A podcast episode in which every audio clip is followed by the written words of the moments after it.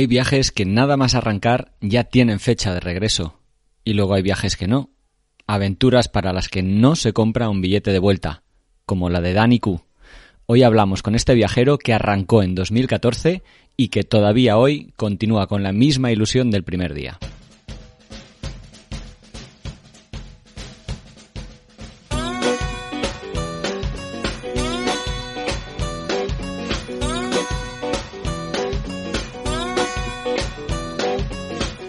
Hola Trotamundos, bienvenidos, bienvenidas a un gran viaje. Soy Pablo Strubel, autor de la web y el libro Cómo preparar un gran viaje y organizador de las jornadas de los grandes viajes. Y en este podcast quiero compartir la experiencia y aprendizajes de gente que ha hecho increíbles viajes de varios meses o años. ¿Empezamos?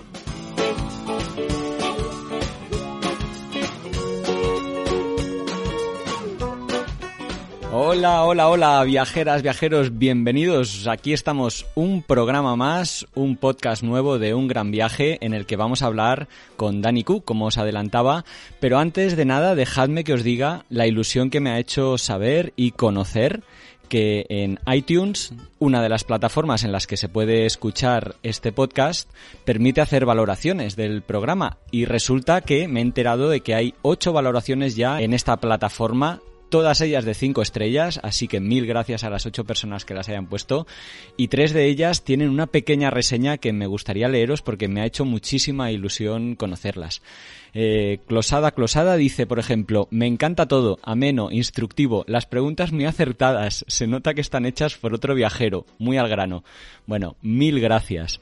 Eh, Vique Canine también comenta, si te gusta viajar, conocer otras culturas, descubrir otros países, no te puedes perder esto, en mayúsculas pues eso, mil gracias. Y también a Enrique del Riego, que por ejemplo comenta, genial podcast, siempre entrevistan a viajeros con historias y vivencias muy interesantes que hacen viajes muy llamativos y diferentes, entrevistas largas de las que merece escuchar para inspirarse y soñar futuros viajes. Mil gracias a Enrique, a Vique Canine, a Closada Closada y al resto de personas que han puesto estas reseñas y me gustaría invitaros a los que no lo hayáis hecho todavía y que nos escuchéis a través con vuestros iPhones, a través de iTunes o en la app podcast, pues que pongáis vuestra reseña, de verdad mm, nos ayuda muchísimo, a mí me da muchísima ilusión y sobre todo hace que más gente pueda localizar y saber de qué va este programa, ¿no? Más allá de lo que nosotros eh, lleguemos con las redes sociales. Pero bueno, no me enrollo más porque hoy vamos a hablar con Dani Q, que como os adelantaba es un viajero catalán que en 2014 decidió irse de viaje. Partió sin saber realmente cuánto tiempo estaría en ruta y a día de hoy sigue dando pedales por el mundo. Durante cinco años ha estado viajando por América y ese va a ser el grueso de nuestra entrevista. Y desde finales de 2019, ya cuando cumplió esos cinco años, eh, sintió que era la hora de dar un cambio y viaja por Asia acompañado de Judith Viñolas, su pareja actual.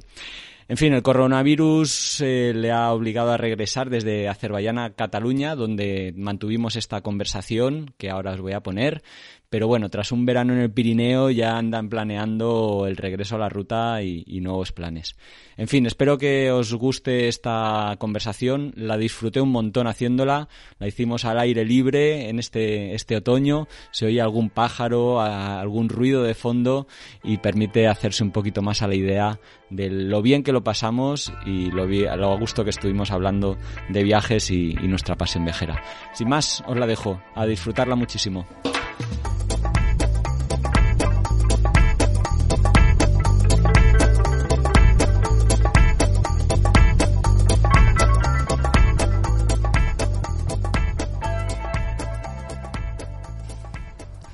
Dani, bueno, qué gusto poder hablar contigo, ¿no?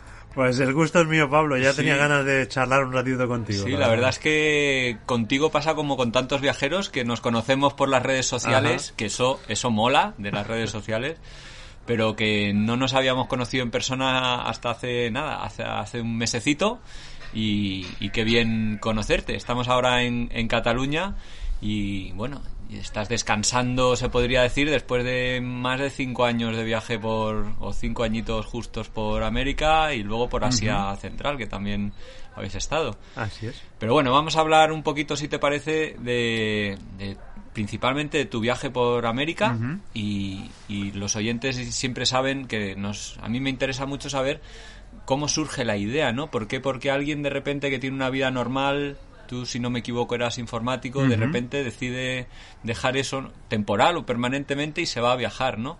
Y que, eh, nos vamos a febrero de 2014, ¿no? Esa es la fecha en que empieza tu viaje. Exacto. Pero, ¿de dónde surge esa idea? ¿Por, qué te, lanzas a viajar en bicicleta? Bueno... bueno, quizás hay varias circunstancias. En primer lugar, yo nunca tenía la idea de, de que se podía viajar por el mundo en bicicleta. Además, tenía esa concepción de que para viajar por el mundo de, de, una forma larga en el tiempo hacía falta mucho dinero. Y la bicicleta en ese sentido apareció como de, de, casualidad en mi vida y como una revelación de que se podía viajar de una forma modesta que en el tiempo se podía economizar bastante. Así que en parte fue de casualidad, eh, lo que pues algún viajero que descubrí en, concretamente bueno yo frecuentaba una librería de cosas de montaña me gustaban muchas actividades de alpinismo y un día pues había una charla de un chico que había hecho un viaje de Zaragoza a Pekín en bicicleta y bueno, me encantó. Y ya ahí fue un poco la raíz de que naciera ese gusanillo de, aunque viajar ya me gustaba en general. Siempre, bueno, viajaba a veces cuando estaba estudiando, por ejemplo, en la universidad, pues viajaba a ver a mis compañeros de facultad que estaban haciendo algún Erasmus. Y de alguna forma ahí, en esos viajes, descubrí un poco lo que era plantarme solo en algún país, porque a veces ellos estaban estudiando lo que fuera y, tenía que, bueno, yo buscarme la vida un poco y, y, y, es donde yo creo que empecé a descubrir a mí mismo con uno, un gran compañero de viaje, que eso es algo muy interesante, ¿no? Cuando uno lo descubre. Viajar solo te refieres, ¿no? Y estar a gusto contigo mismo viajando.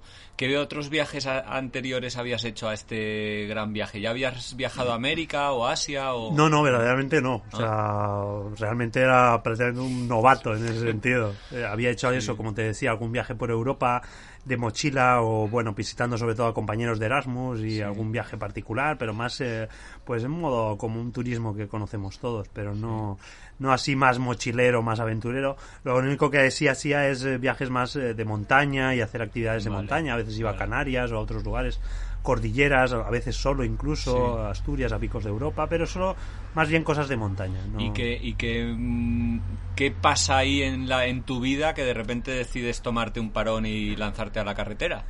Bueno, eh, aparte de eso que te contaba, de, descubrir un poco ese mundo de la bicicleta, también yo de alguna forma era un apasionado de, bueno, de hacer actividades que me, que me hicieran sentir muchas cosas de, vivir, al fin y al cabo, ¿no? Mm.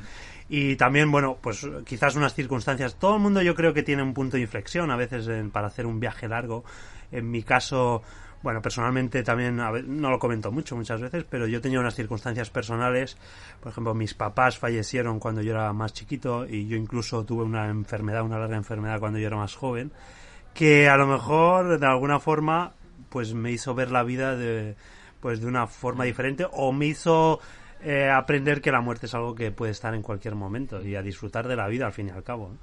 Y mi vida más rutinaria, como solemos decir, de, informático, de vivir en Barcelona, de tener un trabajo, me encantaba, o sea, no me disgustaba, porque al final yo en mi ocio, pues eso, hacía cosas de alpinismo, o era muy social con mis amigos, diferentes actividades, pero siempre buscaba algo que le diera un sentido como más, más grande ¿no? a, la vida y algo a vivir, que al fin y al cabo es un regalo. Sí, y entonces tú que eras informático, ¿verdad? Sí, yo estudié varias cosas de siempre de programación, eh, bueno, primero un ciclo formativo de grado superior, luego la ingeniería, y siempre estaba vinculado a los, al mundo este de la informática. Sí, y dices de repente en la oficina un día que, que te piras o pediste una excedencia o en qué condiciones te fuiste. La verdad que el último trabajo era una cosa, era un proyecto determinado que, que venció y antes de encontrar otra cosa nueva, pues ya me di como el espacio para hacer algo, hacer algo diferente, hacer un, pequeño viaje, un gran viaje.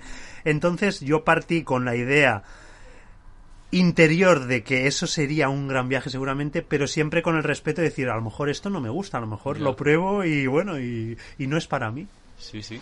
¿Y saliste con una idea en mente de la ruta? Porque tu viaje al principio fue por España. Exacto, en ese sentido, tal como te contaba, un poco para probar si eso era para mí, porque ese mundo de la bici, a pesar de que yo hacía cosas de montaña y la, a mí la acampada y ese tipo de aventura de, de dormir casi en cualquier lado siempre me ha gustado, pues no sabía si yo me iba a adecuar a, ese mundo de la bicicleta y a bueno a pasar muchos días sin saber dónde dormir etcétera etcétera. Yo intuía que me iba a encantar pero bueno yo creo que uno hasta que no lo prueba no, no puede saberlo con ciencia cierta. Sí sí sí ¿Y qué tal esas primeras sensaciones? Primero fuiste de Barcelona, que era que es de donde eres, eh, Pues, hasta Santiago, ¿verdad? Exacto, crucé toda España, digamos, además en un, a finales de febrero, que es un poco hostil a veces, pero la verdad que me encantó. Ese primer viaje, como yo intuía el tema de la acampada libre y de esconderme por ahí en algún lugar para acampar y de Mm. cocinarme en la mitad de la naturaleza, a mí me encantó desde el primer momento. Yo ya desde los primeros días que salí con la bici ya sabía que, bueno, que eso era para largo plazo. Sí.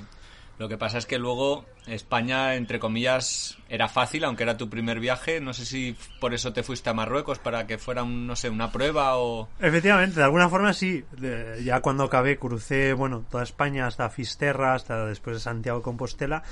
Me aventuré un poco a ir a Marruecos, que era pues como una prueba mayor. A pesar de que está aquí cerquita, pues como muchos saben, eh, pues es un contraste muy grande con nuestra cultura. Y enfrentarme a eso con una bicicleta y yo solo, pues... eh, pues también intuía que me iba a encantar, Sí. pero bueno, ya era un reto de, de- de mayores características. Sí. ¿No habías estado en Marruecos? Nunca había estado en Marruecos Y- ni conocía casi nada del mundo árabe. ¿Y qué tal la experiencia? Bueno, la experiencia a fue nivel a ne- humano, a nivel- En líneas generales fue increíble. O Sí. sea, a mí me Marruecos me encantó. eh, toda la cultura me llamó mucho la atención, me fascinó enseguida. Porque, bueno, eso, lo que decía, es un mundo que tenemos muy cerca, pero a la vez está muy lejos de nuestra cultura y tenemos muchas cosas que aprender, que, que nos pueden sorprender y la gente, la verdad, me recibió muy bien. A pesar de que tuve, a veces cuento, pues una pequeña anécdota negativa, eh, que en un lugar, pues, en un lugar concreto me robaron, siempre hago hincapié en que en líneas generales a mí Marruecos me encantó y estoy deseando volver. ¿no? Sí, sí. ¿Y cuál era tu idea? O sea, eh, ¿querías probar Marruecos? ¿O tu idea inicial era seguir hacia el sur, hacia África? ¿O de repente ya tenías en mente América? En ese momento no, quizás no sé por qué, pero me llamaba mucho la atención América. No sé si también por el hecho de que compartimos parte de la cultura o de que había conocido gente de Latinoamérica o de que había seguido otros viajes ya de que, que estaban viajando por América. Eh, me fascinaba un poco conocer Sí. todo ese mundo que compartimos buena parte de nuestra cultura. Sí. Así Y, y, mm, bueno, pues regresas a Cataluña, Ajá. pasaste un periodo de tiempo ahí cortito y, Sí. y te embarcaste hacia América. Me gustaría preguntarte por tu entorno, porque cuando ya das el salto a América, yo creo que ya seguro que ya sabías que eso iba a ir para largo, ¿no? Que te estaba gustando el viajar en bici, que eh, ¿Qué te dijo tu entorno cuando te piraste, tus amigos más cercanos? ¿Que estás loco? ¿Cómo, cómo es que has dejado el curro? No sé, ¿qué, qué te... Bueno, fue el apoyo? en ese sentido, como muchos viajeros saben, lo que siempre aflora es las dudas de los demás. Y, y Mm. obviamente incluso te pueden afectar, ¿no? Yo como estaba convencido de lo que iba a ser y de lo que quería ser, pues eh, no me afectaban demasiado, pero es verdad que mucha gente obviamente cuando le contaba que iba a ir, por ejemplo, a México, pues me trasladaban sus propios miedos, porque por desgracia muchas veces lo único que conocemos de algunos lugares, pues son esas noticias negativas que nos llegan por la prensa, que, que desde luego siempre hacen más ruido que las cosas buenas, lamentablemente. Pero muchos obviamente pues desde la seguridad que da una vida rutinaria en cualquier ciudad nuestra occidental, pues eso, trasladaban sus dudas y me decían, joder, ¿cómo te vas a ir? ¿Estás loco? ¿Dónde vas a ir tanto tiempo? Por América, que ahí te pueden matar, te pueden hacer algo. Y gente, y verdaderamente gente joven de mi edad, mis amigos de toda la vida, me sorprendí, de hecho me sorprendí Sí. que alguna gente incluso eso, me trasladaba, eh, bueno, ese, ese eh, un miedo que a veces, eh, bueno, yo, yo me di cuenta de que era infundado, ¿no? Sí. Muchas veces. ¿Y tú tenías alguno? O, no diré miedo, pero dudas, no sé, al final te estabas enfrentando con algo también nuevo para ti, ¿no? Sí, hombre, es innegable que uno siempre tiene que vencer, obviamente, esos prejuicios que todos nos creamos, ah, por, por desgracia, por eso, por los medios, eh, por, por las noticias que nos llegan, de decir, hostia, pues a ver si va a ser peligroso de verdad y tal. Lo que pasa que yo, como tienes tantas ganas de hacer algo y tienes una motivación muy grande, siempre en quien confías es en, en esa gente viajera que verdaderamente Claro. estaba allí y que realmente estaban disfrutando de esos lugares. ¿no? En Estados Unidos, por ejemplo, me pasó en algún momento que, bueno, recuerdo un caso particular, ahora me ha venido a la mente, ¿eh? que, que de hecho me enfadé con alguien, ¿no? Porque, bueno, yo iba pedaleando tranquilamente y un chico, bueno, se me puso, un señor, de hecho, se me puso al lado y me preguntó hacia dónde iba y tal, y le, le dije que iba, bueno, en ese momento le dije que iba hasta Argentina en bicicleta. Y, y bueno, me recuerdo que cuando le dije que iba para México en primera instancia, me dice, "Oh, Oh, México, you gonna be killed. Me dice, te van a matar. Y de hecho, recuerdo exactamente que me giré con cara de, de, de enfadado. Digo, oiga, porque ya estaba cansado de que ese tipo de mensajes me sí. dijera la gente. Digo, oiga, ¿usted ha estado allí? Dice, no, pero no ves la tele, me dice. Ya, ya. Claro, Ah, ya le dije, no señor, no me diga, sí, sí. o sea, con perdón, tonterías. Sí. Si usted no ha estado nunca allí, pero ¿cómo puede hacer esas afirmaciones así tan a la ligera? Te van a matar, me dijo, ¿no? Al final, bueno, por desgracia es lo que decía, que ese tipo de, bueno, la prensa y los medios, al final, hace mucho ruido todo ese tipo de noticias y, y nosotros mismos aquí tenemos el desconocimiento de muchos lugares que al final, bueno, son maravillosos. Sí. Eh, en las fotos que vemos ahora últimamente en Instagram, sales con unas, una bici preciosa, súper moderna, un equipazo. Pero creo que empezaste el viaje de una manera más humilde, con lo que tenías. No, bueno, empecé y estuve la mayor parte del tiempo, ¿no? De estos eh, seis años he estado con una bicicleta que yo tenía en casa. Al final, yo siempre digo, cuando me preguntan, ¿y qué es lo que hace falta? ¿Y qué, qué material tal? Mira, lo único que hace falta es determinación, es, Claro. es dar el paso. Eh, aunque suene simplista, la bicicleta, casi con cualquier bicicleta se puede hacer. O sea, América en ese sentido, Latinoamérica sobre todo, es un ejemplo bárbaro porque ves a gente viajando, o sea, con cualquier cosa, porque tienen la motivación de hacerlo y bueno, lo que no tienen es pues las herramientas, a lo mejor las cosas que tenemos en Europa de material y de últimas tecnologías. Pero en ese sentido, casi con cualquier cosa se puede viajar. Y bueno, yo tenía una mountain bike, pues la que tenía en casa. Luego me dio ciertos problemillas por el camino, pero, pero bueno, yo disfruté muchísimo con ella. Claro, pero eh, igual hay gente que ahora está escuchando esto y dice, no, es que yo no sé de mecánica, eso, no tengo una buena bici, como que le, le da reparo. ¿Crees que es necesario también, por ejemplo, eso, saber de mecánica o no? A ver, nunca está de más. Es decir, eh, yo sigo siendo un novato en cosas de mecánica, es decir, no sé muchas más cosas de las que he ido aprendiendo por el camino o el propio camino me ha enseñado, pero yo ni era ciclista, eh, eh, deportivamente hablando, ni era un alto practicante de la bicicleta de ciclismo, de, de- porque yo la usaba más bien de pequeño y tenía esta bicicleta para salir una vez de vez en cuando. En ese sentido, obviamente uno pues puede aprender cuatro cositas básicas que le van a ir muy bien en el día a día, pero todo se aprende por el camino y hoy en día hay muchas herramientas, siempre va a haber eh, alguna mano que, que te ayude cuando menos te lo esperas, es decir, no eso no puede ser un hándicap como para o un- una barrera mental para no salir, es decir, si uno se prepara un poco, pues eh, siempre va a venir bien, pero Sí, de hecho te, te llegó a pasar, creo, una de las averías más eh, complicadas de solucionar que pueda tener un cicloturista, que es que se te rompa el cuadro de la bicicleta. Es sí. decir, la estructura de la bicicleta, el, el esqueleto. Entre ¿Cómo- muchas, cómo, entre cómo- muchas. cómo su- cómo solucionaste? ¿Dónde su- surgió esto y cómo lo solucionaste? Lo solucioné de milagro, yo creo, porque, bueno, al final también, bueno, yo iba acumulando muchas cosas, eh, obviamente en un viaje largo hay que comprender, ahora mismo la gente que se fija en cosas de bicicleta ve que se ha puesto de moda, bueno, el ir muy ligero, el ir con muy poquitas cosas, y es evidente o es fácil en- entender que cuando alargamos un viaje en el tiempo, pues uno necesita pues cosas para el frío, cosas para, para el no frío, eh, necesita llevar más material que en un viaje más corto no, no que podría prescindir, ¿no? Pero en ese sentido yo le iba poniendo mucho peso y la bici, pues la pobre bici se quejaba, evidentemente. Y en un momento dado en Perú, recuerdo, pues en, en un sitio de montaña ya me di cuenta de que un ruido raro que yo venía escuchando desde hace- hacía semanas, pues era un- una rotura del cuadro que tenía desde hacía un tiempo. Y bueno, ahí apareció un maestro minero eh, medio alcoholizado de la montaña y en ese momento me pudo salvar un poquito. Y no, ten- no le tenía mucha fe pero me hice un apaño ahí porque claro el cuadro de aluminio ya, pues mucha gente sabrá que es difícil de soldar a veces. Pero bueno me hice un apaño que, que me duró un tiempito y luego eh, bueno, llegué hasta una ciudad donde pude cambiar el cuadro. Gracias a una amiga que me hizo la donación de, porque incluso en ese momento hubo gente, amigos, que me dijeron, ah, yo te mando mi bicicleta, ¿Ah, sí? te la dono, sí, sí, sí, mucha gente, la verdad que eso, en ese sentido, bueno, eh, es algo básico, es una bicicleta, al final es eso, sí, bueno, se puede, se puede arreglar la mayoría de cosas y hasta eso, hasta la rotura del cuadro se pudo solventar de alguna sí. forma, o sea que... Yo recordaba que Salva Rodríguez también, él por África también, salió con una bicicleta, creo que dijo que costaba 300 euros o el Ujú. equivalente. Y bueno, pues en África al final se le rompió, pero bueno, eh, no fue un impedimento el tener una bicicleta buena para empezar su viaje. Eh, Tú empezaste por Estados Unidos, Ajá. ¿por qué? ¿Por qué o- o- empezaste por Estados Unidos y, hay que decir, acabaste, o sea, cruzándote todo Latinoamérica realmente, hasta, hasta Argentina y Chile. Y Brasil. Eh, con, los años, ¿no? O sea, al final fueron cinco años que hemos dicho. Eh, tu viaje empieza por eh, Estados Unidos.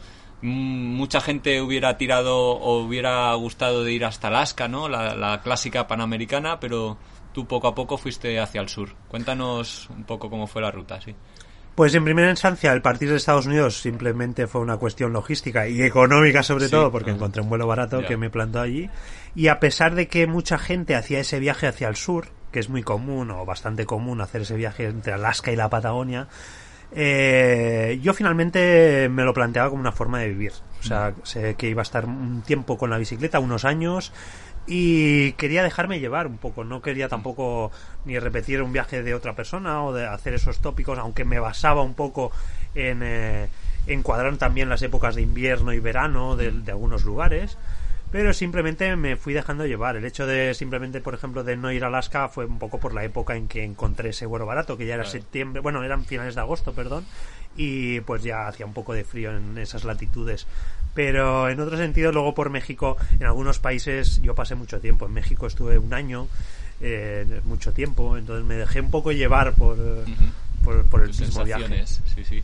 Y Estados Unidos qué te, qué te pareció es, es eh, es tan horroroso desde el punto de vista capitalista, la sociedad, eh, las ciudades, o incluso intentaste alejarte de esto desde el principio, no sé. Bueno, yo creo que al final todas estas cosas depende del punto de vista que uno quiera partir. Eh, yo verdaderamente en Estados Unidos me llevé una grata sorpresa, siempre lo cuento, con la gente sobre todo, la gente muy educada, muy respetuosa, mucha gente paraba el auto a veces para ofrecerme incluso fruta o ofrecerme su ayuda, ofrecerme agua. Eh, bueno, ya sabes, esas cosas de los prejuicios, ¿no? que muchas, muchas veces montamos y, y, me llevé una grata sorpresa en ese sentido con la gente, la gente muy educada, muy bien. Mm. Eh, sí que es verdad que en algunos aspectos como luego me pasó en Latinoamérica, que yo eh, pues preguntaba mucho a la gente local para acampar, para pedir un lugar. en Estados Unidos siempre encuentra uno ese eh, bueno, esa private property, esos carteles de propiedad privada por todas partes que alejan un poco a la gente a veces de lo que es las viviendas y de acercarte a la gente. Se eh, crea como una distancia, pero cuando conoces a la gente o cuando la gente se acerca a ti, la verdad que es muy amable, ¿no? Mm. Pero sí que hay una pequeña distancia a veces que vencer, ¿no? Es en ese mundo más occidental de las ciudades, sobre todo. Pero a mí me encantó. Luego, aparte, bueno, en Estados Unidos, en el tema naturaleza, tiene, tienen una idiosincrasia particular que tienen de todo, ¿no? Y los parques naturales son una maravilla. Tú ibas, buscando un poco eso también, supongo. Bueno, por tu pasado montañero Exacto, y demás, seguro que te, encantó, ¿no? Estuviste en las rocosas, supongo. Exacto, en parques como Yosemite, el, el, Death Valley, que lo crucé también, eh, zonas de Arizona que, son hermosas, entré un poquito en, Utah también, buscando eso, los parques, la naturaleza exuberante esa de, Estados Unidos, que bueno, que eh, como decía, es espectacular. De hecho, hasta otras latitudes a lo mejor eh, como la Patagonia no encontré esos bosques tan exuberantes, ¿no? Aunque en zonas tropicales hay cosas muy, muy hermosas y parques y playas y, y bueno, selva, etcétera pero esos bosques tan tan exuberantes, tan imponentes, eh, las secuoyas que, que bueno que, que, no puedes abrazar ni con, con 20 personas, son algo espectacular. En cambio, supongo que entrar en México fue como un salto a otro mundo, ¿no? Viniendo de Estados Unidos a nivel cultural y social y demás. De hecho, ahí te quedaste, como decías antes, un año. Totalmente, sí, sí. Es bueno, encontrar una segunda casa prácticamente. Totalmente, ya desde, bueno, familias que me que fueron parte de mi familia y lo son a día de hoy, hasta bueno, hasta en algún momento que me enamoré en algún lugar y pasé más ah, tiempo surgió, la ¿surgieron temas. Sí, exacto, eso pasa el al final, claro, yendo solo, porque no? Claro. Claro, desde luego uno está abierto a cualquier cosa que, suceda, ¿no? Entonces, eh, bueno, en un lugar determinado donde coincidí, por, mira, por ejemplo, con Salva Rodríguez, con otros viajeros que, que citabas, eh, que por ejemplo como Guadalajara, en México, que es un sitio donde llegan muchos viajeros. Bueno, pues ahí pasé un tiempo y bueno, pues eh, inevitablemente pasó, a veces pasa, es el de enamorarme de una chica local, que en ese caso, bueno, yo nunca podía pedirle que abandonara su tipo de vida, yo tenía muy claro eh, que, quería seguir mi viaje, entonces en un momento dado sabía que iba a continuar. Y ella, en un momento, sin yo pedírselo, decidió arrancar un poco su vida y lanzarse conmigo con la bicicleta. ¿no? ¿Y estuvisteis pedaleando juntos? ¿Sí? de hecho, Salva nos regaló unas alforjas. Nos vio que estábamos montando ahí con unas mochilas y tal. Y incluso recuerdo eso que tengo por ahí. Bueno, están por ahí en México, ¿no? Sí, lo que pasa es que, bueno, luego, pues eh, el amor, pues como pasa en muchos aspectos de la vida, pues duró un tiempo. Y en nuestros viajes se separaron. Ella incluso siguió viajando. Anda. Por su cuenta y nuestros caminos se separaron, pero bueno, mantenemos el contacto y, y, bueno, son cosas que pasan, pero... ¿Y en México qué, qué te, aparte de tener estos vínculos emo emocionales, qué, qué, qué, ruta hiciste y qué... En México, bueno, atravesé la Baja California, que es algo muy común a la gente, para la gente que viene de Estados Unidos es muy común, es una península que queda en la parte occidental de México que bueno, es, es, muy común también que la gente estadounidense viaje por esa mm. parte, es muy tranquila además y bueno, tiene una particularidad que tiene unas zonas de desierto y bueno, es muy interesante ¿eh? en el ámbito de naturaleza. Y, y, luego ya crucé a la parte interior peninsular más de México, a Mazatlán, la parte de Sinaloa. Estuve en muchos estados finalmente, porque bueno, pasé mucho tiempo en México. Luego en la zona de la península de Yucatán también pasé varios meses, porque me quedé trabajando en, un poquito en, pequeño trabajo que me ofrecieron a distancia y justamente encontré unos conocidos que me pusieron me pudieron hospedar durante sí. un par de meses entonces bueno eh, fue como se dio dando el viaje luego mm. tuve la oportunidad también de viajar a Cuba en ese mm. momento fue algo también casual porque sí. en ese momento bueno económicamente iba un poco más justito a lo mejor en el viaje y de hecho eh, bueno eh, casualmente yo había hospedado en mi casa esto para que a la gente lo entienda, hay unas redes de hospedaje que nosotros como viajeros utilizamos, que son de hospedaje al turista, como Couchsurfing y Warm Showers. Entonces yo en mi casa de Barcelona había hospedado a un chico mexicano y bueno, resulta que luego al cabo de un año y algo yo pasé por su casa, ¿no? Y bueno, su mamá estaba tan agradecida que yo hubiera ayudado a su hijo que bueno, que me quería ayudar con mi viaje uh -huh. y me quería ayudar económicamente. Y bueno, son de esas ofertas que a veces eh, son como, bueno, una familia que además me hospedó durante un mes en su casa y era como que no quería que yo rechazara esa invitación sí, de ayudarme económicamente y al final esa, esa mujer me pagó los billetes a Cuba. Ay, Entonces yo viajé a Cuba gracias a, a, esa familia un poco porque en ese momento yo, bueno, sopesé un poco lo que costaba y al final no iba a hacerlo y bueno casi fui a Cuba sí, sí. casi por la sí, por la ayuda de esa familia son qué cosas bonito, que pasan ¿no? y qué difícil aceptar a veces esos regalos o a mí me cuesta eh a mí personalmente mm. cuando viajo muchas veces la gente te ofrece cosas y un, po un poco por educación malentendida tal vez como que me cuesta decir que sí no sé y, y, y no sé, unos billetes a Cuba, que debía ser un dineral también. No pues sé. sí, sí, sí, unos 300 dólares más o menos, la ida y la vuelta.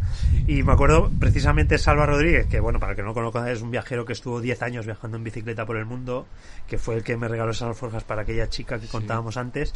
En ese momento yo le, le decía, que no puedo aceptarlo, joder.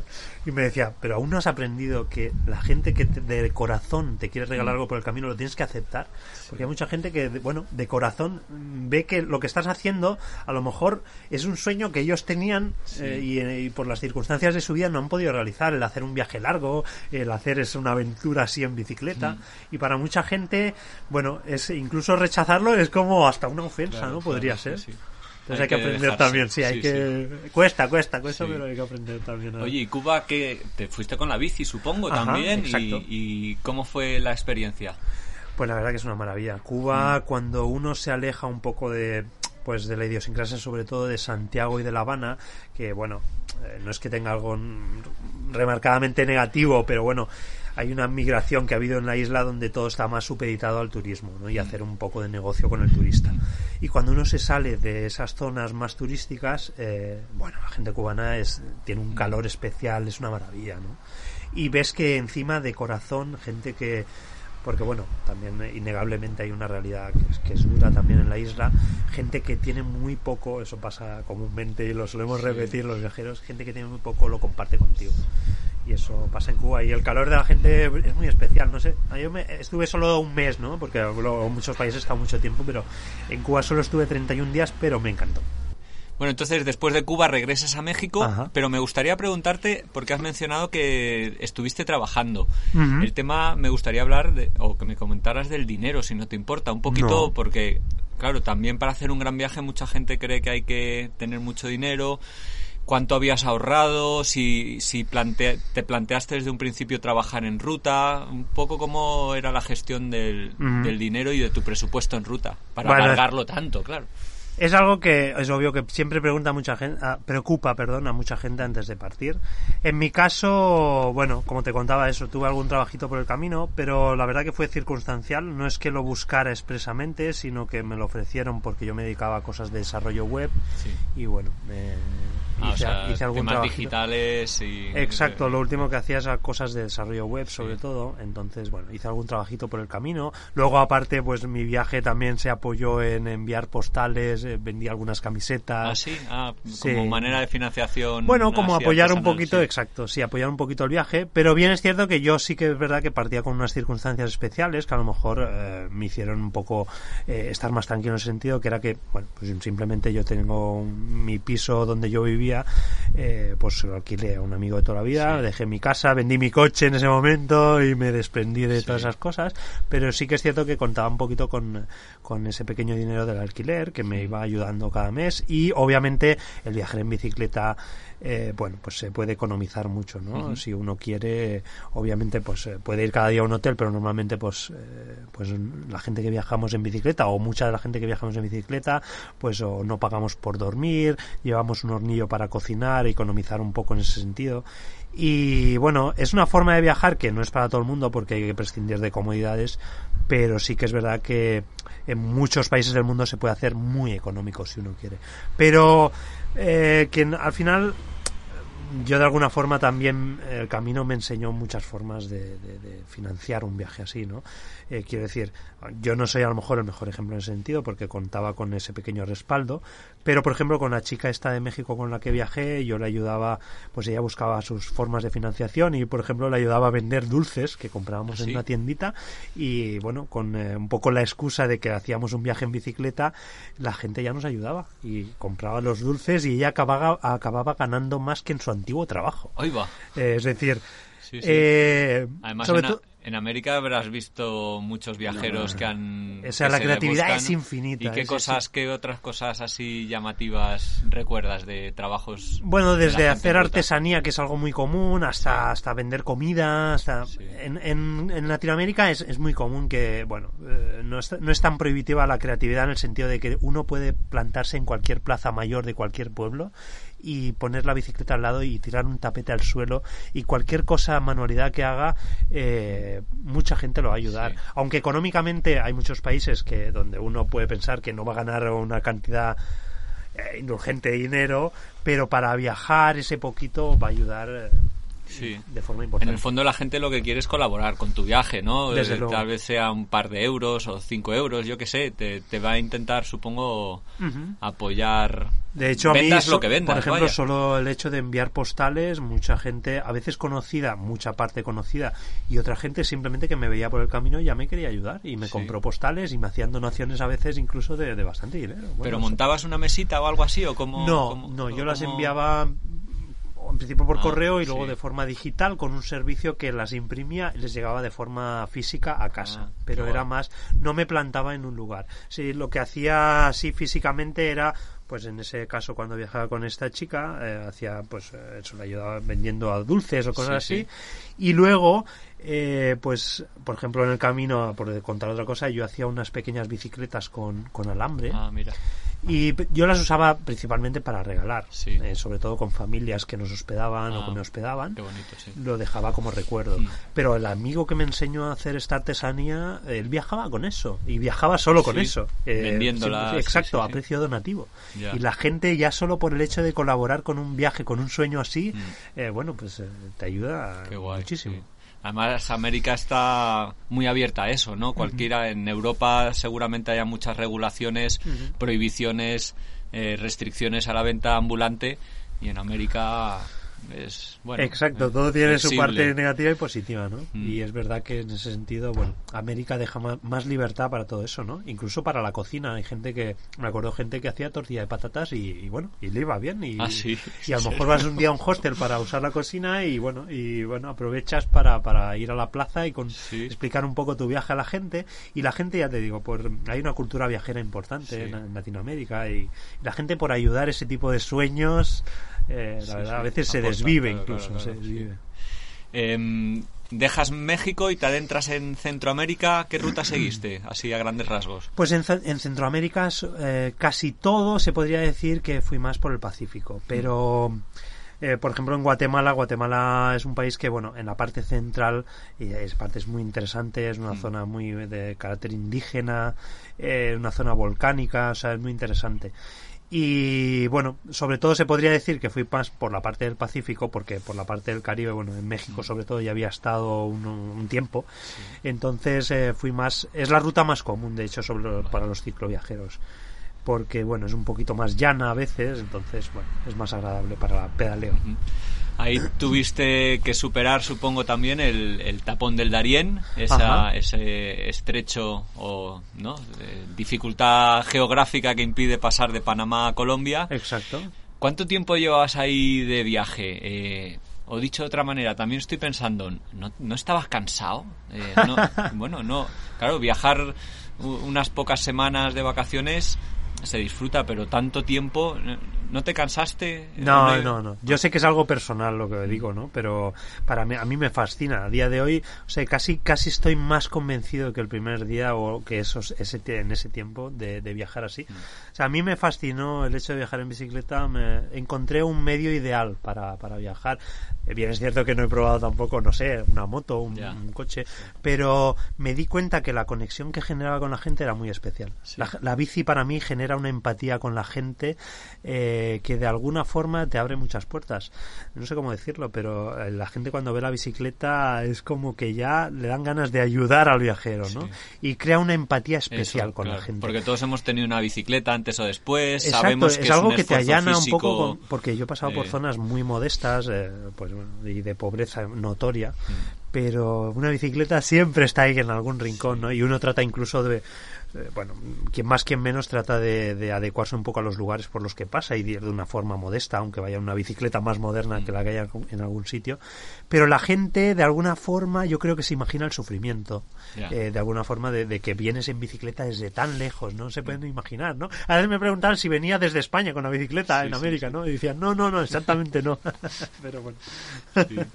Bueno, el, el primer contacto con Sudamérica es en Colombia, al que llegaste por avión, si no me equivoco, ¿no? Para Llegué por el avión, Darién llegué que por hablábamos antes.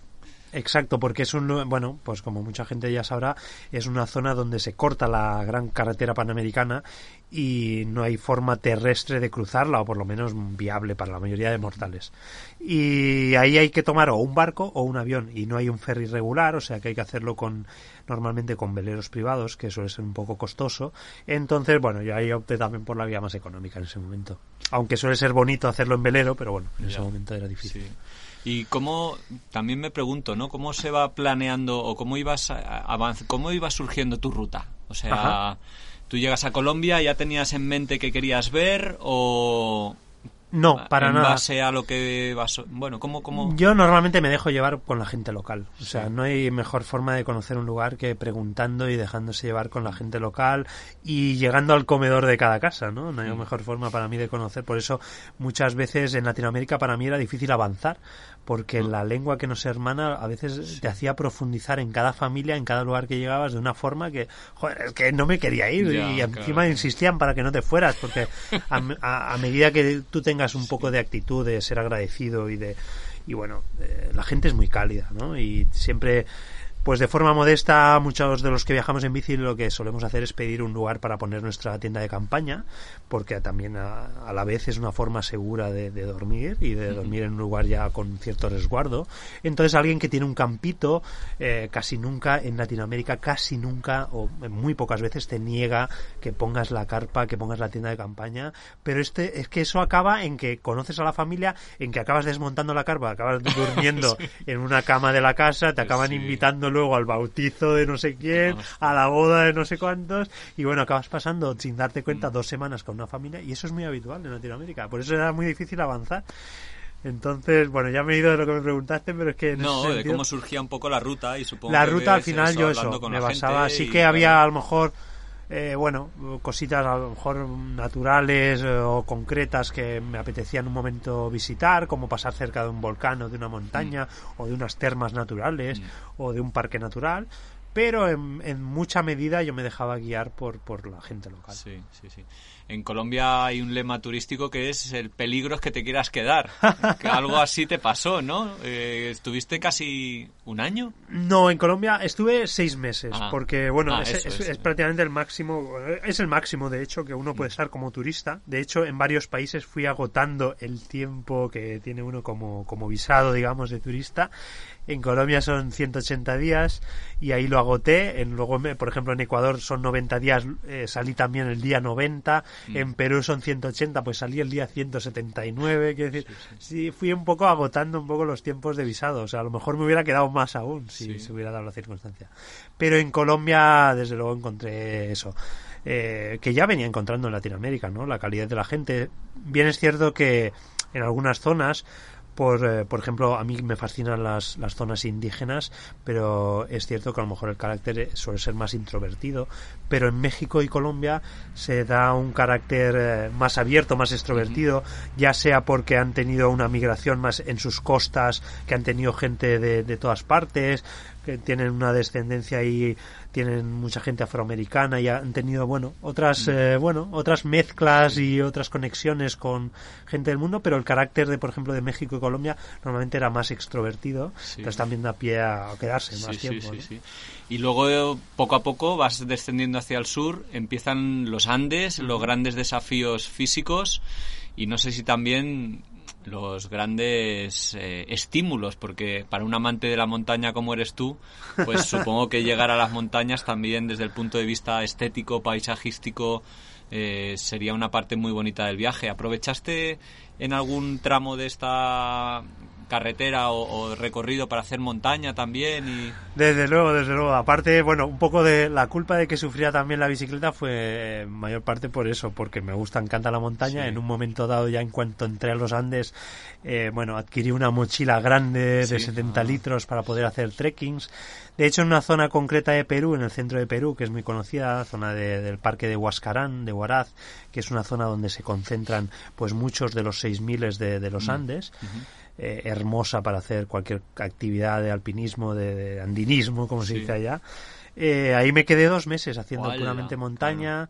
Eh, justo encontré también una chica que viajaba en bicicleta, una compañera que, que se quiso quedar conmigo y compartimos muchos trekkings y Sí. muchas aventuras por la montaña. E incluso me apunté a alguna carrera de, de trail running, que es una cosa que, bueno, es una actividad que yo practicaba mucho Sí. antes aquí en España. Eh, entonces también incluso metí alguna mochila para correr y fui combinando el viaje. Aparqué un poco la bicicleta durante un tiempo. Nos quedamos de voluntarios en un camping para que nos guardaran, a cambio de que nos guardaran las bicicletas ahí unos meses. Cuando bajábamos de la montaña los ayudábamos un Ah, poquito en bien. un camping que estaba arrancando y nos guardaban en un cuartito las bicis y estuvimos dos meses haciendo puramente montaña. Guay, Pero ya en otras zonas de los Andes incluso, pues también eh, hice algunos trekkings y bueno, era casi para mí, para un amante de la montaña, era casi, bueno, un imperativo el hecho de parar y hacer alguna cumbre por ahí, porque bueno, es que es una maravilla. Y no sé si por eso también, cuando llegaste más al sur, Chile, Argentina, esos han sido los países, junto con México, que más tiempo has pasado. Desde luego, sí, porque también, como decía antes del carácter de México y, y Colombia, cuando uno llega a Chile, Argentina, pues uno encuentra también, o sea, ese carácter cultural que se asemeja más a nosotros. O sea, eh, incluso en las costumbres de la, de la gente argentina, de Chile, una cercanía brutal. Entonces, es fácil eh, quedarse mucho tiempo. Y luego además está pues la famosa Patagonia, Mm. que uno cuando viaja de norte a sur desde otras latitudes, desde Norteamérica, uno viene escuchando siempre muchos viajeros como ese paraíso natural que todo el mundo quiere recorrer. Y eh, concretamente en bicicleta la famosa carretera austral. Al final, eh, bueno, pues a un lugar donde yo sabía que también me iba a quedar tiempo y de hecho le dediqué dos veranos enteros a quedarme por esa zona. O sea, repetí, estuve el verano que bajé hacia el sur hasta Ushuaia, que es la ciudad más austral. Eh, pues luego ese año pues empecé a subir por Argentina, pero cuando llegó otra vez el verano volé otra vez a esas latitudes para hacer de nuevo la Patagonia porque me encantó, me encantó ese bueno, es que en términos de naturaleza, como contaba antes, desde Estados Unidos a lo mejor no había visto tal exuberancia, ¿no? De, bosques, de glaciares de unas carreteras eso que cruzan bosques de, robles, de lenga, como, que es el árbol de allí bueno, impresionantes. ¿no? Todo muy virgen, además, ¿no? Eh, a poco que te salgas de las principales rutas. Exacto, además, eh, bueno, lo famoso en este mundo de la bicicleta, de, lo que hace famoso, por ejemplo, a la carretera austral, es que aún en cierta medida, pues no tiene demasiado turismo, ¿no? Como es la Patagonia, por ejemplo, Argentina, que a nivel de turismo general se conoce más. La carretera austral, por ejemplo, tiene muchas partes que están sin pavimentar todavía, con lo cual el acceso es, todavía un poco difícil, pero para la gente de bicicleta se hace muy divertido. Sí. Oye, tanto tiempo fuera, ¿no echabas de menos cosas de tu Cataluña, de, tus amigos, las comidas? No, no, no sé, la... ¿volviste en algún momento a España? Echar de menos, si te soy sincero, no, en absoluto, porque al final yo estaba cumpliendo, estoy cumpliendo un sueño que es lo que quería hacer y, la verdad que no, porque este tipo de vida que yo tenía aquí en Barcelona, de, bueno, de tener pues, una vida, pues tener un trabajo más o menos decente o poder eh, bueno, tener ciertas comodidades, cierto confort, el hecho de vivir solo, vivir en pareja. Bueno, yo ya, ya, había hecho todo ese tipo de cosas de alguna forma o creía que las había cumplido, entonces yo conocía esa rutina. Y de hecho, de alguna forma también, no lo he dicho antes, pero lo que me impulsaba a viajar era es que, bueno, ese mundo, para mí ese mundo de las ciudades se tornaba un mundo que corre un poco de prisa, ¿no? Yo soy una persona muy social, siempre era el que juntaba a los amigos, a, bueno, y me daba cuenta de que cada vez mis amigos tenían menos tiempo para, y bueno, incluso yo, ¿no? Porque es una espiral, eh, una vorágine de, un mundo un poco depredador, ¿no? Que a uno al final se da cuenta y se ha volatilizado el tiempo, ¿no? pasa un año, pasa otro y, está uno sumergido en esa rutina que da cuenta, hostia, pues no hemos hecho tantas cosas y no, no, no tenemos tantos estímulos, tantas emociones. Y en mi caso, bueno, pues simplemente pues no echaba de menos eso por eso, porque yo buscaba un tipo de vida que me hiciera eh, bueno, sentir que cada día era como una aventura, ¿no? Y para mí eso fue lo que un poco me impulsó también a salir de, esta vida más rutinaria. Eh, a lo mejor echaba alguna comida de menos, pero por lo demás no. Bueno, en realidad no. Sí, sí. Y sí que vinieron algunos amigos a verte, que eso también supongo que alegra el ánimo, ¿no? En algún momento. O no sé si viajar con amigos puede resultar complicado.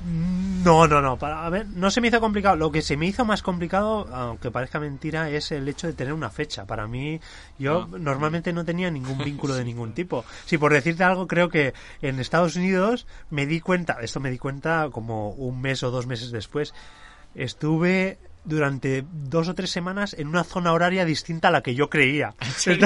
claro, es que yo no quedaba con nadie. No, miras el reloj, no, tú te guías por el sol, por la puesta de sol, por la salida del sol.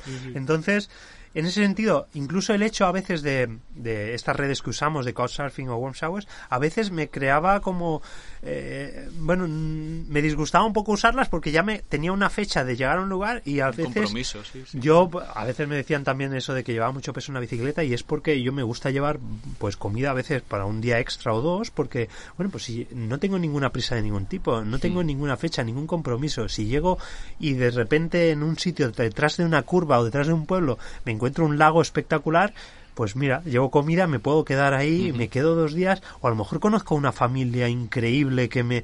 Es que para mí eso no tenía precio. O sea, el hecho de pedalear es casi una excusa para mí. O sea, era el medio para viajar, para desplazarme, pero no tenía sentido hacer kilómetros porque sí, sino más entrar en el corazón de esas familias y, eh, y conocer verdaderamente la cultura de esos lugares, eso, eh, mezclándome con la gente local. Sí.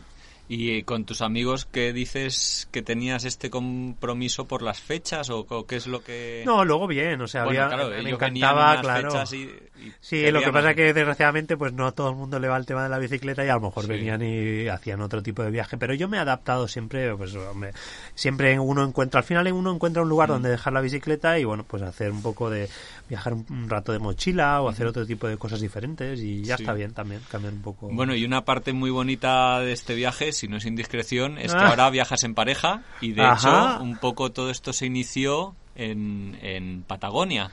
Sí, ¿Cómo, ¿Cómo, surgió que Judith es tu pareja actual y, y, de hecho ella que no era demasiado ciclista, fue a Patagonia a viajar contigo. Sí, de alguna forma sí, porque ella había hecho un viaje por Senegal en bicicleta y de ahí nació un poco nuestra relación entre comillas, fue un poco virtual, mm. porque bueno, como mucha gente que me habla por las redes, pues como cualquiera, ¿no? Yo sigo a mucha gente o a ti que a ti Pablo que te podría preguntar alguna cosa de Asia Central, pues mucha gente me preguntaba y pues en un momento dado empecé a hablar con Judith porque ya eso, iniciaba ese, se iniciaba en ese mundo en un viaje por Senegal en bicicleta y ahí inició pues eh, unas conversaciones y tal y como ella pues estaba acostumbrada a trabajar una temporada del año, medio año digamos en temporada y viajar el resto del año, pues tenía tiempo libre para hacer más viajes. Entonces le interesaba también esa zona de la Patagonia y, me preguntó y bueno, yo no tenía inconveniente en compartir mi viaje, aunque a alguien que no conocía en persona. Sí, una apuesta, ¿eh? Una, pero sí, al principio partió así y bueno, obviamente, pues como ya finalmente yo he viajado con mucha gente que me he encontrado por el camino y sabes que verdaderamente, a ver, eh, pues uno puede conocer luego a la persona y si, si no funciona, pues bueno, pues eh, puedes compartir viaje un tiempo y luego cada uno pues puede seguir el suyo, ¿no? De eso, de esa, o sea, en ese modo quiero decir, es más fácil con personas independientes que, que si sabes que han viajado solas, por ejemplo, como en el caso de Judith, que se había ido sola por Asia en algún momento de mochila, eh, sabes que son personas independientes, eso, que si algo no, no fluye como debería, porque eso es, es, normal y es natural, ¿no? No tienes por qué llevarte bien con todo el mundo y a veces incluso en bicicleta es algo muy intenso y no tienes por qué coincidir en todo, ¿no? Aunque, bueno, yo siempre me he adaptado bastante bien con la gente que he viajado. Bueno, el viaje finaliza este viaje por América, si no me equivoco, en Brasil. En Brasil. Y casi casi cuando cumple cinco años. Ah, exacto. ¿Qué motivo hay, si, hay, si es que hay algún motivo para eh, cerrar esta etapa americana? Sí, hay un motivo porque... Eh, y el motivo es que América me encanta. O sea, mm. a mí me, yo me enamoré de América y en, ese sentido no quería pasar toda mi vida en América, en Latinoamérica. Es decir, Brasil, por ejemplo, es un país gigante que merecía y merece que, le dedique más tiempo y sé que lo haré en algún momento. Y el hecho de irme de Latinoamérica eh, de alguna forma era porque sé que voy a volver. lo que pasa es que, claro, no quiero pasar toda la vida tampoco en bici. Sé que, bueno, quiero hacer otras cosas. A lo mejor en algún momento me apetecerá, mm. me apetecerá formar una familia, hacer cosas diferentes, viajar en una autocaravana, viajar en una furgoneta. Eh, hacer actividades más de montaña, que es lo que a mí me apasionaba y me apasiona a día de hoy. Eh, bueno, pues el alpinismo, me encanta eh, las carreras de montaña. Entonces ese mundo ahora lo he dejado un poco de lado, entonces sé que en algún momento querré volver a hacer, a practicar más esos deportes esas cosas. Y ahora mismo me encanta lo de viajar en bici, entonces como sé que me encanta y y el mundo es muy grande que sé que quería recorrer otras partes del mundo. Entonces eh, fue poner un punto final a Latinoamérica para eso, para poder marcharme pues hacia Asia, sobre todo a África, que tantos viajeros me habían hablado y a las que tenía muchas ganas de llegar. Y habéis empezado a recorrer eh, Nuevo Mundo, se podría decir, por Oman, ¿no? Ajá, bueno, exactamente. Bueno, lo que yo hice al, salir de América fue volar a Portugal, porque también fue una cosa logística de vuelos que encontré. Y bueno, de hecho pedale, volví a pedalear también por la península ibérica un rato, por, Portugal y España. Eh, me reencontré también con la familia y amigos durante unas semanas y ahí ya con Judith me reencontré para, para volar a Emiratos Árabes, concretamente en Oriente Próximo, para empezar a recorrer Asia, ¿no? Y bueno, la verdad que fue una maravilla hasta que, bueno, estalló todo este tema que conocemos del coronavirus.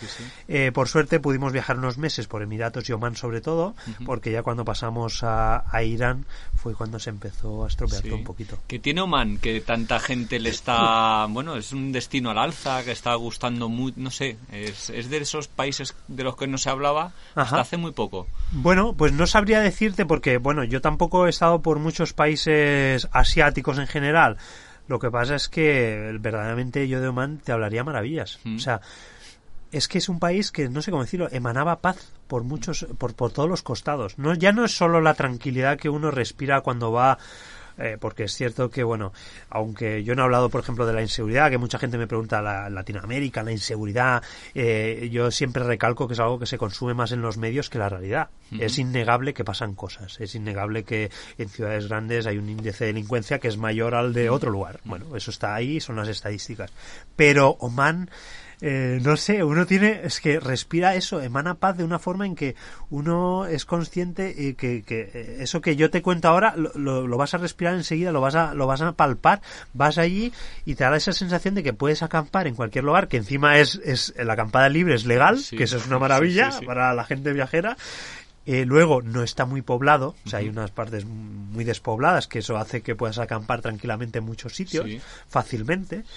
Y aparte, pues de una hospitalidad increíble, ¿no? Porque, bueno, es lo maní normalmente es una persona con, con recursos además y muy interesado en que se empiece a conocer culturalmente ese lugar, porque Oman, pues no ha tenido un, un- un pasado muy turístico de, de fomentar mucho el turismo y es ahora cuando están empezando a fomentarlo un poco más, ¿no? Con el eh, bueno, el último sultán que hubo se empezó a fomentarlo un poquito más. Entonces, yo creo que es un destino, vamos, muy interesante por el calor de su gente. Y además, no sé, tú habías estado pedaleando por otros desiertos, me imagino por el Atacama y demás, pero bueno, antes has dicho del Valley también, que, que he pensado, Sí. Dios mío, pedalar por ahí. Eh, Oman también era, es un cambio, ¿no? De respecto a lo que venías eh, a nivel paisajístico de, de- de América totalmente. Sí, verdaderamente sí, claro, eh, a nivel ya de naturaleza, bueno, pues es un poco más simple, es todo, aunque tiene una parte de montaña que es muy interesante, es una pequeña cordillera que tiene en el centro del país, que bueno, que, que ahora se está explotando a nivel turístico porque es muy interesante, porque también tiene zonas termales, tiene cascadas, tiene ríos, o sea, es muy interesante, pero bueno, en líneas generales, pues es un país más de, de estilo desértico, ¿no? Eh, yo creo que el destino es llamativo sobre todo por el calor de su gente, ¿no? Y por la hospitalidad omaní y porque, bueno, es una cultura musulmana que, que, pues, que hay muchas cosas seguro que aprender, como muchas Sí. otras. Oye, Dani, me pareces una persona muy reflexiva. Eh, seguro que has pensado en cómo era el Dani de hace cinco años o seis años y cómo es el Dani de hoy en día. O dicho de otra manera, ¿en qué te ha cambiado?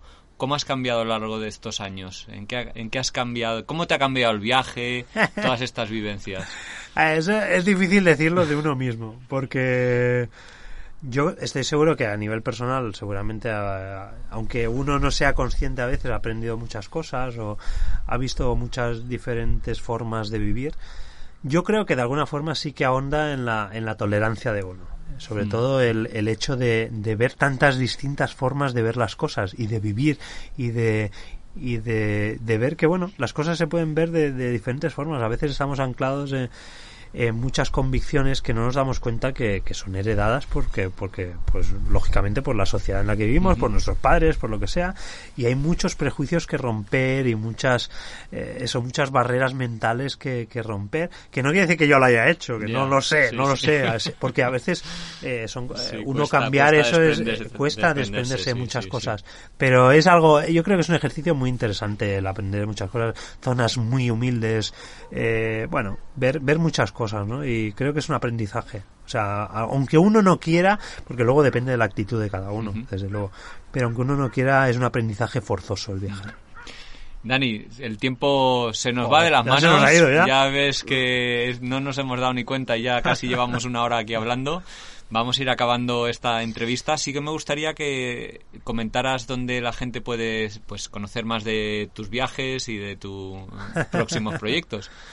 Bueno, yo tengo, bueno, en las redes pues tengo algo de presencia porque al fin y al cabo, bueno, me gusta a veces compartir, sobre todo ahora usamos mucho Instagram, compartimos stories y bueno, es donde nos sigue un poco más la gente, aunque bueno, tengo Facebook, tengo una página web donde sobre todo del principio tengo varios relatos de viaje escritos y bueno, por ahí por Instagram la gente nos puede seguir, sobre todo por Facebook e incluso, bueno, cualquier duda que tengan Pero sobre... Instagram, ¿en qué cuenta? o Ah, qué claro, web? claro, que no lo digo. Vivir en bicicleta. Es vivir en bicicleta, es Sí. también vivirenbicicleta.com, la página web, o facebook.com barra vivir en bicicleta y llegarán a la página de Facebook. Y bueno, ahí por ahí encontrarán a Judith también, por si le, eh, las chicas o alguien que tenga preguntas más concretas le quiera preguntar algo. Pero siempre intentamos también eso, contestar a todo el mundo que tenga alguna duda, porque esto es muy normal, esto no es nada del otro mundo, lo puede hacer cualquiera y bueno, cualquiera que tenga alguna inquietud sobre lanzarse hacia un viaje largo de este tipo, pues puede preguntar. Bueno, justo te iba a preguntar ahí ese último consejillo, a esa última reflexión para todos los que tengan esa, esa inquietud viajera, pero bueno, eh, supongo que se pueden dirigir a ti perfectamente. Y al igual que otros te han inspirado a ti, tú ser, bueno, pues una inspiración para otros. Y espero que con esta entrevista hayamos contribuido un poquito a eso. Yo estoy seguro de que sí. Ahí esperamos. Vamos, equipo. Dani, muchísimas gracias. Un gustazo conocerte, hablar contigo. El gusto es, mío. El gusto y es mío. haber grabado este podcast que ojalá eh, haya gustado a los oyentes. El próximo día tiene que hablar Judith, ¿eh? Eso es. Vamos a hablar con ella a ver si la convencemos. Un fuerte abrazo y gracias, gracias eh, corazón. Muchas gracias.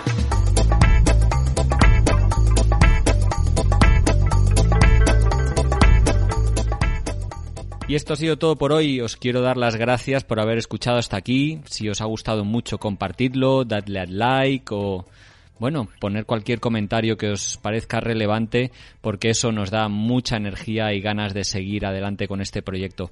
Un saludo a todos los oyentes de Radio Viajera, iBox, iTunes, Spotify o allí donde nos estéis escuchando y hasta la semana que viene.